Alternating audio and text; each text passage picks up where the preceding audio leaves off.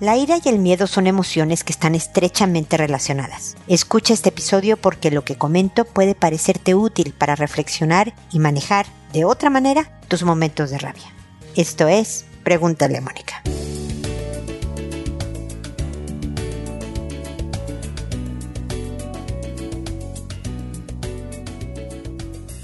Bienvenidos amigos una vez más a Pregúntale a Mónica. Soy Mónica Bulnes de Lara. Como siempre, no saben qué feliz estoy nuevamente de estar con ustedes en este espacio. Me encanta poder hacer Pregúntale a Mónica, poder sentirme útil eh, gracias a su preferencia, a que me consultan, a que me siguen en las redes sociales, a que escuchan mis podcasts. Realmente les doy las gracias porque ustedes colaboran seriamente a hacerme feliz. Así que estoy muy agradecida. El día de hoy quiero hablar de la rabia y el miedo, porque están muy conectados, como decía en la introducción. Resulta que hay cosas que nos dan miedo. Pelear con nuestra pareja nos preocupa de terminaremos, tendré que quedarme sola, solo, encontraré a alguien que si me quiera, provoca miedos. El pelear con el trabajo, el pelear con el vecino, o sea, realmente son cosas que nos provocan, que nos mueven el piso,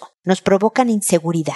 Pero como el miedo nos debilita, nos hacen sentir que la situación es más grande que nosotros, el recurso que generalmente usamos es la rabia para empoderarnos, para sentirnos fuertes. Si me enojo, puedo hacerlo. Puedo luchar contra lo que me hace sentir débil. Y es por eso que muchas de las rabias, muchas de las iras que vemos en el mundo, en nuestras relaciones interpersonales, sea cual sea, suelen ser de raíz algo que nos provoca miedo. Y es súper importante identificar cuál es nuestro miedo para, no para debilitarnos desde luego, pero para poder resolver el problema. Hay gente que quiere dejar de ser rabiosa, pero no ve el origen, está viendo el síntoma. Entonces el día de hoy es una invitación a analizar la raíz del problema.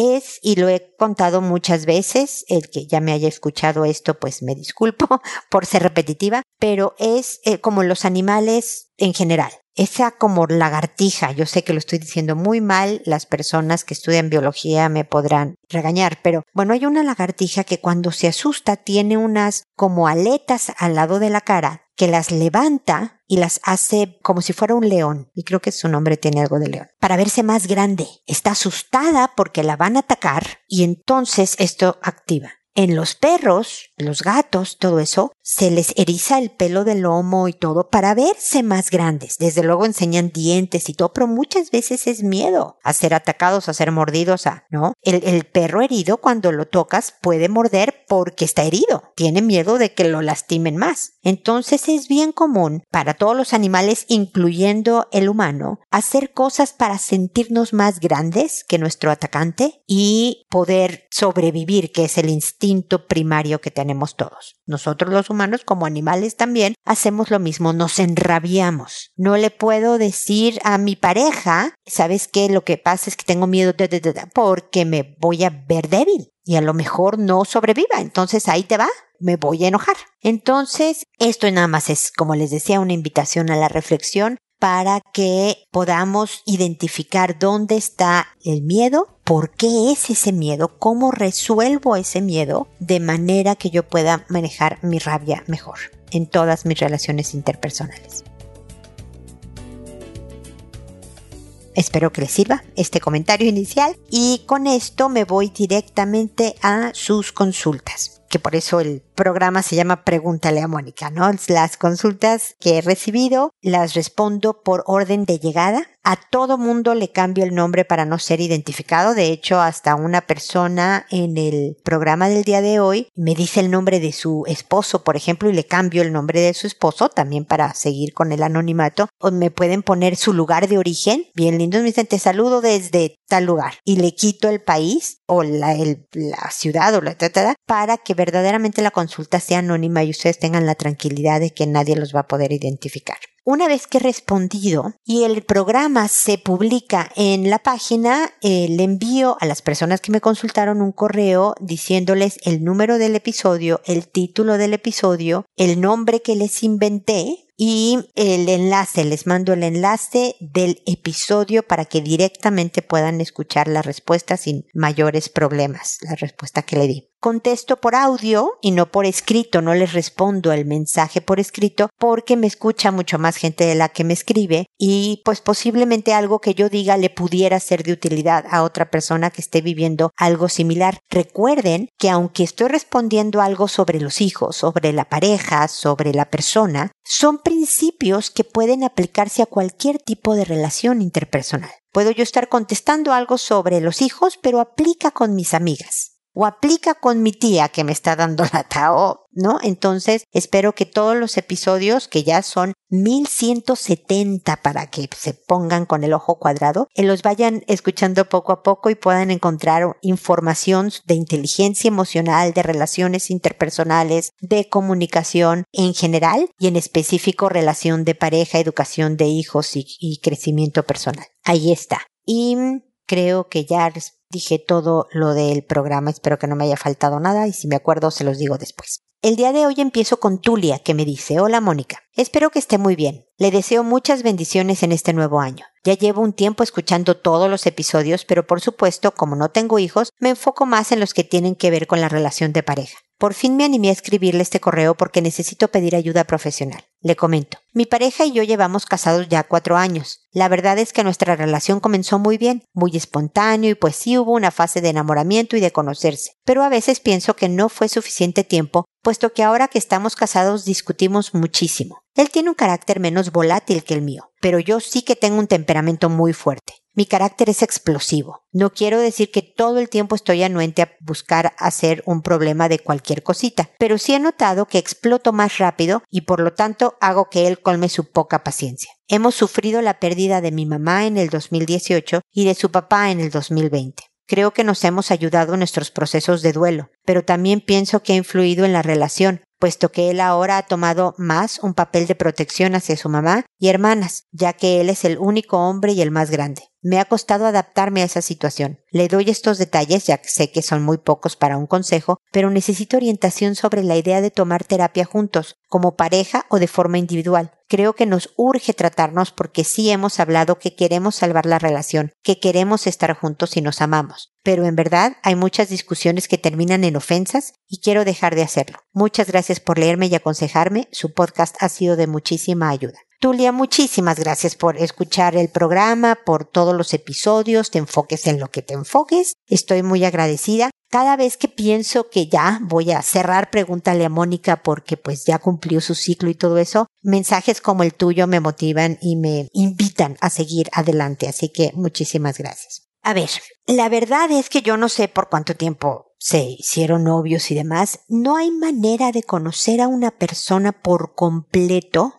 en un noviazgo, ¿ok? O sea, hay gente que, bueno, dura 15 años de noviazgo, que ya me parecen excesivos, y aún así durante el matrimonio suceden cosas inesperadas. Es decir, a lo mejor durante todo ese noviazgo los dos tenían mamá y papá. Y ahora casados, y lo lamento muchísimo, Tulia, que tú hayas perdido a tu mamá y él haya perdido a su papá, pasó esto que es distinto a todo lo que hubieran vivido de noviazgo. Me explico, siempre hay fases que es imposible prever para el matrimonio. ¿no? Yo puedo tener perfecto, un noviazgo perfecto y luego de casada alguien pierde el trabajo y se pone deprimido y difícil. Eso ya es algo que cambió. Entonces no creas que es porque faltó tiempo para conocerse mejor. Yo soy una firme creyente en que el matrimonio sobrevive gracias más a actitud, a postura en la vida, a una serie de toma de decisiones que otros factores. Entonces, bueno, fíjate que qué bien queda el tema del episodio de hoy, mi querida Tulia, porque tú me dices que eres muy explosiva y puede ser de, por lo que me explicas, un tema territorial, ¿no? Este es mi esposo y ahora lo tengo que compartir un poco con su mamá y hermanas porque ya no hay papá, él es la figura ahora masculina en la familia y puede provocar ciertos miedos, ¿no? Esta cosa territorial. Pero muchas veces, cuando tú explotas, mi querida Tulia, estás provocando, y si has escuchado mis episodios, creo que ya me habrás oído decir esto, ¿no? Justo lo que quieres evitar. Tú no quieres terminar, tú no quieres que él se aleje, porque se aman. Y tus explosiones justo provocan cansancio, alejamiento, pensar que a lo mejor solo mm, mm, puedo estar más tranquilo y así enfocarme en mi mamá y en mis hermanas. La manera de hacer que esté vuelto loco por ti y aunque siga cuidando a sus hermanas y su mamá, que, que mira qué bien habla de tu marido, qué buen hombre tienes a tu lado, que no descuida a su familia de origen a pesar de que te tiene a ti. Y entonces él va a estar vuelto loco contigo porque tú te has vuelto más tranquila y más cariñosa y más apoyadora y entonces le da más ganas de estar contigo. ¿No? No sé si te ha pasado, te voy a poner un ejemplo. Supongamos que tienes una tía que cuando le hablas, eventualmente, ella empieza la llamada con, ay, qué milagro, ¿eh? Qué bueno que, que te acordaste de tu familia. Este, hacía mucho que no sabíamos de ti. La verdad es que ese, ese inicio con queja hace que la siguiente vez que pienses en hablarle a tu tía, te digas, ay, a ver, le voy a hablar y pues ni modo, voy a aguantar un poco su inauguración y bla, bla, bla. ¿No? Como que da más flojera. Si le hablas a esta tía y te dice, ay, qué buena onda que me llamaste, ¿cómo estás? Hace tiempo que no sé de ti, ¿cómo va tu vida? Bueno, te inspira a llamarla más. Bueno, lo mismo pasa con tu marido. Si te ve más tranquila, más apoyadora y cariñosa, desde luego que vas a querer estar más tiempo contigo, independientemente de que vea por su mamá y hermanas. Entonces sí importa muchísimo analiza más que los pleitos en sí mismos, lo que te digo, la raíz del problema. Cuando peleamos en la pareja por dinero, cuando peleamos porque estás muy protegido, muy protector, perdón, de tu, mamá y tus hermanas, ¿qué es lo que temo perder? ¿Por qué no le digo qué buena onda que estás viendo eso? Habla muy bien de ti que veas por tu mamá y hermanas. ¿En qué te ayudo? Y a veces el qué te ayudo es nada más decirle lánzate, ¿no? Fíjate que mi marido anda en bicicleta y nosotros vivimos en Chile, soy mexicana desde hace muchísimos años y tiene unos amiguísimos, pero amiguísimos en México, con los que andaba en bicicleta y desde que vivimos acá en Chile no lo hacía, desde luego. Y resulta que hace poco, pues hace varios años ya, ¿no? Pero más recientemente que desde el principio. Empezaron con hagamos un viaje anual entre el grupo de los bicicleteros, le digo yo, ¿no? Entre ese grupo. E invitaban a mi marido que pues la verdad es que pues es ir a México, que no es menor, pero pues era toda una inversión de dinero, desde luego un viaje para él, tiempo, pero sé lo que le encanta la bici y sé lo que extraña a sus amigos y lo bien que se la pasa. Entonces yo le decía, lánzate, vete, no sé qué, y él, no, espérame el dinero, no, pero no sé qué. Ya sabes lo, lo agradecido y contento que estaba él porque yo lo apoyara. Bueno, la primera, primera vez él no quería ir. Así que me comuniqué con uno de sus amigos por WhatsApp y me dice, ay, Mónica, eh, porque yo le dije, no dejes que no vaya, convénzanlo. Entonces me dice, Mónica, pensamos que eras tú. Es bien común que las esposas no les den permiso, y estoy haciendo comillas, a los papás o a los esposos de hacer cosas, igual los esposos con ellas, ¿no? Es, es recíproco, que me parece a mí ridículo, no tenemos por qué pedirnos permiso de cosas que son sanas, positivas, buenas y se puedan hacer. Obviamente que si porque él hiciera el viaje a México nos quedáramos sin comer una semana, bueno, pues sabes que no vas a México, ¿no? Pero afortunadamente ese no es el caso. Una vez al año puede hacer ese viaje y llega feliz y encantado no solo de ver a sus amigos y del viaje mismo, sino conmigo por ser apoyadora, ¿no? Y él con la misma igualdad me apoya en mis proyectos, en mis posibles viajes, en lo que yo haga. Entonces es de verdad un cambio de actitud, Tulia yo creo que empieza, o sea, definitivamente una, una terapia juntos les puede servir mucho. Y si él está dispuesto a acompañarte, vayan. Pero esta, esta terapia de pareja debe de ir con sesiones individuales no todo el tiempo juntos, juntos, juntos, o toma una de pareja y luego simultáneamente una individual si tienes el presupuesto, porque creo que conocerte para ver lo de tu carácter volátil, yo lo pondría como prioridad. De hecho, primero empezaría por la terapia individual y a lo mejor muy prontamente la juntos, ¿me explico? Pero que le escarbes a tus miedos y a tus razones fundamentales o de principio de este carácter explosivo para ayudarte en tu relación con tu esposo, que se ve que son una linda pareja y un, es un buen hombre, ¿no? Todas las parejas peleamos, todas. Así que ánimo, fuerza y espero que sigamos en contacto, Tulia.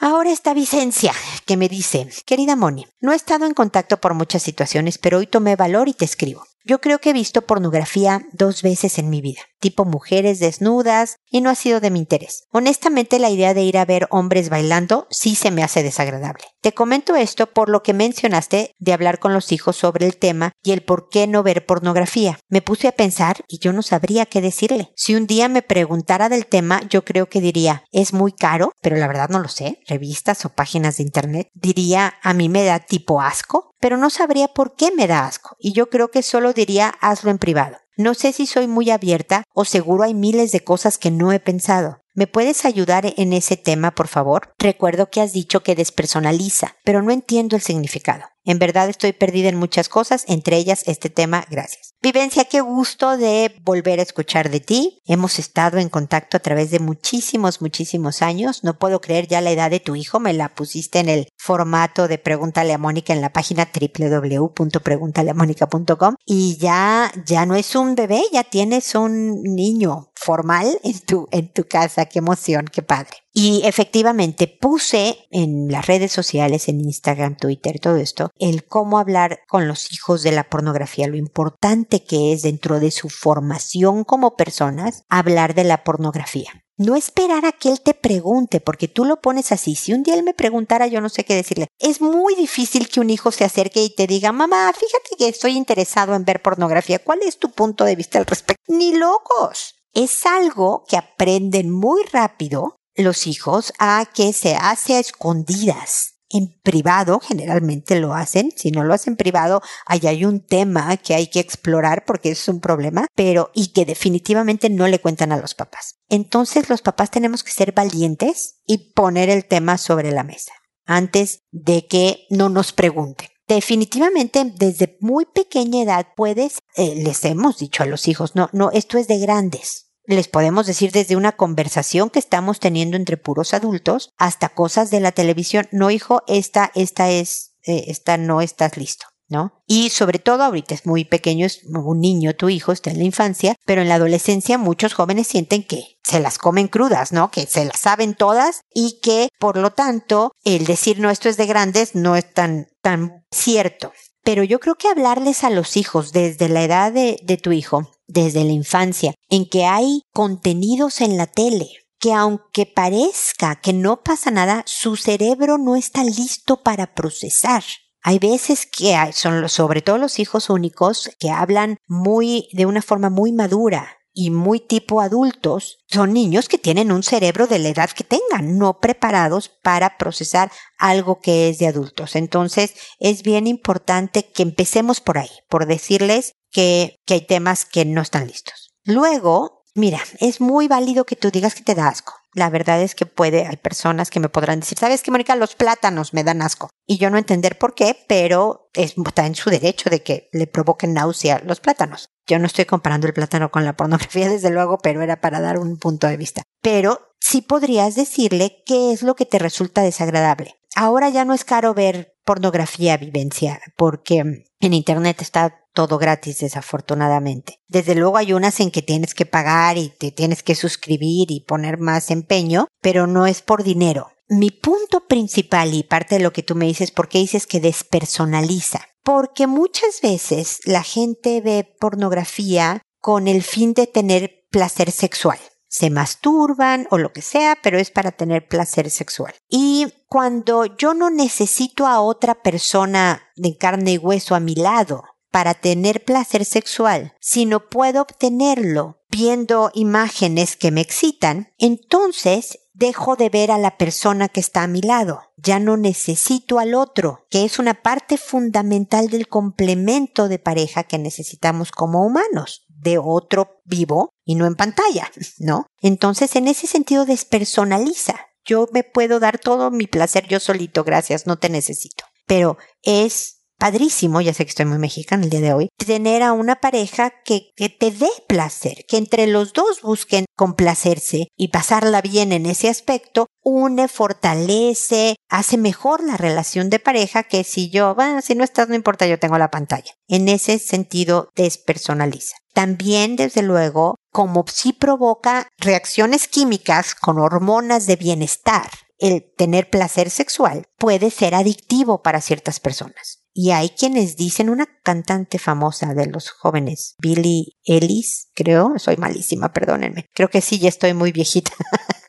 Acaba de decir que ella le hizo mucho daño ser adicta a la pornografía que le quemó el cerebro, decía, ¿no? Pero sí puede provocar muchos problemas de ansiedad, desde luego físicos también, porque si te estás masturbando incesantemente, o sea, hasta la masturbación, que es algo pues natural y que ocurre en un momento dado en la vida de una persona, cuando es en exceso, desde luego te lastimas, te infectas, te, te puede hacer un daño físico también. Emocional, porque te sientes mal, porque te sientes culpable de tener, eso pasa con cualquier adicción, ah, ah, ah, y luego la despersonalización. Entonces, yo creo que se puede vivir perfectamente sin pornografía. Yo creo que es un negocio que generalmente, voy a hablar desde el lado de las mujeres, pero también le pasa a los hombres, objetiviza a la persona. Solo eres un objeto de placer. Entonces, ¿quién eres tú? Bueno, como ven, esto le puede pasar al hombre y a la mujer. No importa, no importa. Y eso me parece una pérdida importante. No solo somos cuerpo, ¿no? Y somos muchísimo más que eso y por eso se me hace un desperdicio. Bueno, ya te eché mi rollo, Vicencia. Espero que te ayude. Ponte valiente y empieza a hablar poco a poco de tu, de los temas con tu hijo, sobre todo cuando llegue a la pubertad. La pubertad empieza a los nueve años y, y ya ahora los niños, como están muy conectados, es bien importante, papás y mamás, que tengan configurados los dispositivos de su casa para no poder entrar a contenidos inadecuados. ¿no? Si su hijo ya tiene un celular, chequen la configuración, ¿ok?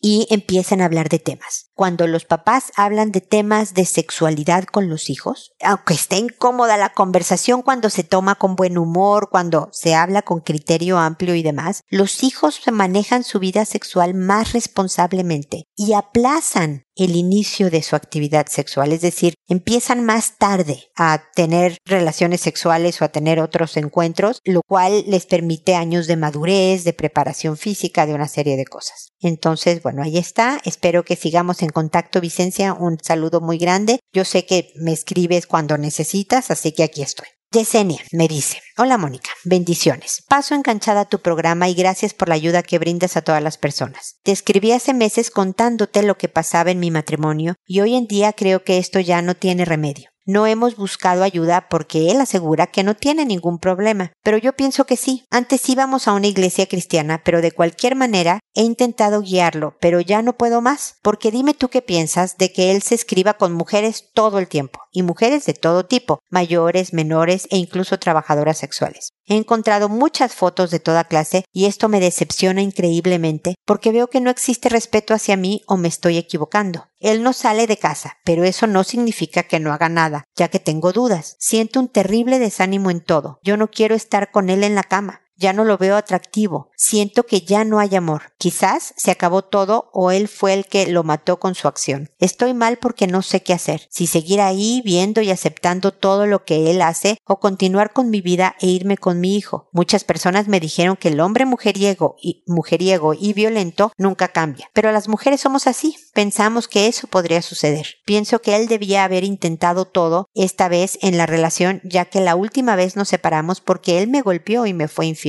Necesito tu consejo para tener una guía. Gracias por tu atención. Gracias por escucharme también a ti, Yesenia, muy agradecida por todo esto. Mira, tú sabes que yo soy pro pareja y pro familia pero también soy muy pro de conservar tu dignidad de vida. Yo creo que un hombre, pues que te pegó, espero que haya sido la última vez esa, este, no sé si fue la única, pero, y que o te fue infiel o que se mensajea con mujeres y tiene fotos desagradables, como bien dices tú, no te está respetando. Está despersonalizando a estas mujeres y fíjate tú, se ha despersonalizado la relación. Es decir, ya no hay este atractivo, esta diversión, esta complicidad, estas ganas de estar juntos y buscar el placer uno con el otro, sino que pues él tiene sus medios, ¿no? Y bueno, y si además contigo, pues qué bueno, pero yo ya tengo mis medios y, y tú eres un poco el ejemplo de lo que justo de lo que le, le explicaba a, a Vicencia, ¿no? Él lo lamento muchísimo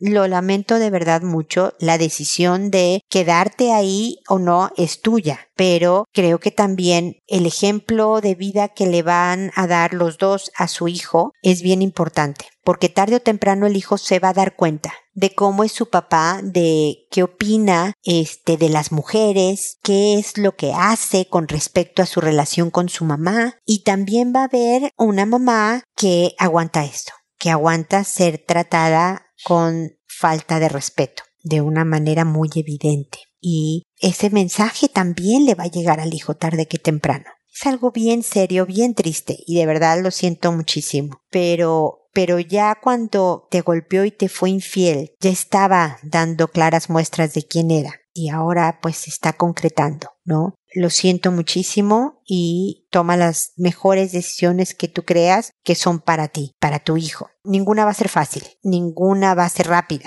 pero espero que pronto estén bien y aquí voy a estar para apoyarte, echarte ánimos y, y siguiéndote ayudar y te sigo ayudando, ya no sé qué, cómo le iba a decir, como tú lo necesites, ¿ok? Espero que sigamos en contacto. Y finalmente está Aisha, que me dice, hola Mónica, un abrazo. Te quiero contar mi problema. Hace cuatro años que estoy jubilada. Tengo 67. Mi esposo Benito es profesor de 69. Él recién jubiló en junio del año pasado. Mas en pandemia empezamos a llevarnos muy mal, al punto que casi ya no nos hablamos, lo justo y necesario, y eso me tiene muy aburrida y cansada. Y tenemos una hija que es psicóloga pero no nos puede ayudar. Nos dice que tenemos que hacernos una terapia, pero mi esposo no quiere. Ojalá me leas y si puedes me orientes. Gracias. Hola, mi querida Aisha. Sí, efectivamente, aunque tu hija es psicóloga, pues estábamos hablando de sus papás. Y cuando estás tan emocionalmente relacionada, tan cercanamente relacionada con los pacientes, pierdes objetividad y no eres de ayuda. Y le hace daño a tu hija misma estar oyendo cosas, información que no debería de saber de sus papás. Así que es mejor que pues ella obviamente no los trate.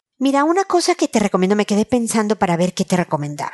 Una cosa que te podría recomendar es que vayas escuchando mis programas. Te puedes ir a Spotify o te puedes ir a mi página www.preguntaleamónica.com. De hecho, en Spotify solo hay los últimos 700 porque son los que acepta Spotify, no aguanta más. En mi página www.preguntaleamónica.com, ahí están todos. Y como me escuchaste decir antes, en todos está información, ideas, estrategias para las relaciones interpersonales, en específico a veces de la relación de pareja, y puedas encontrar información que les pueda ser útil. A lo mejor un episodio que particularmente escuchaste una respuesta a una persona o en la introducción hablé de algo que a ustedes les pasa muchísimo, se le puedes poner ese pedacito a tu esposo, que va a poner los ojos al cielo y va a decir, qué flojera me das, pero pudiera servirles. Yo a veces sugiero que empezar a ir uno a terapia empieza también a cambiar la relación de pareja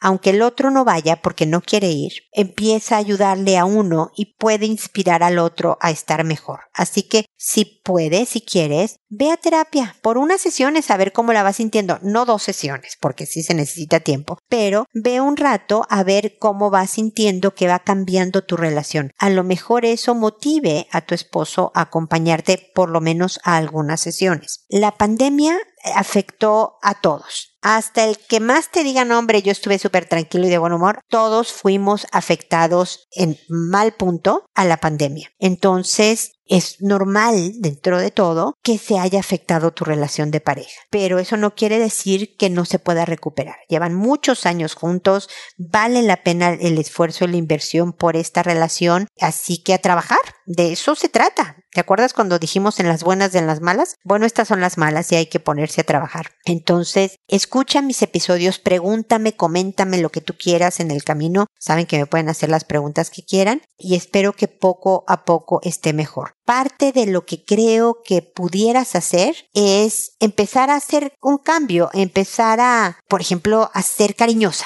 a tomarle la mano, a tener detalles amables con él, llevarle un vaso de agua cuando vas a la cocina por un vaso de agua para ti, decirle, por ejemplo, ¿sabes qué? Salí, compré un par de boletos para ir a ver El hombre araña y entonces vamos al cine, ¿no? ¿Qué te parece si vamos a tales horas y vemos una película? Métele diversión. Si están aburridos y cansados, métanle diversión al asunto, sorpréndelo y sorpréndete con cosas traviesas, con es la pero es Mónica, tengo 67 años, ¿cómo crees que voy a hacer? Hazlo, hazlo. Ponte un poco en la actitud de pololeo. Ya lo estoy diciendo en chileno, qué barbaridad, de noviazgo, porque no sé de qué país eres, de noviazgo para que empiecen a coquetearse nuevamente. ¿Por qué empiezas tú? Porque eres la que me escribiste. Porque alguien tiene que empezar. Porque si no, todo se va a volver más aburrido y cansado y van a terminar. Así que a ponerse a trabajar, Aisha. Aquí estoy para las dudas, comentarios, quejas, lo que tú quieras. Puedes volverme a escribir cuantas veces quieras. Háganlo, por favor, eso sí, desde www.preguntaleamónica.com en el botón envíame tu pregunta. Porque el formato que está ahí me ayuda y porque así llegan los mensajes a mi correo. Es mucho más fácil que estemos en contacto por ahí. Así que suerte y seguimos en contacto. Y espero amigos que nos volvamos a encontrar en un episodio más de Pregúntale a Mónica. Hasta pronto.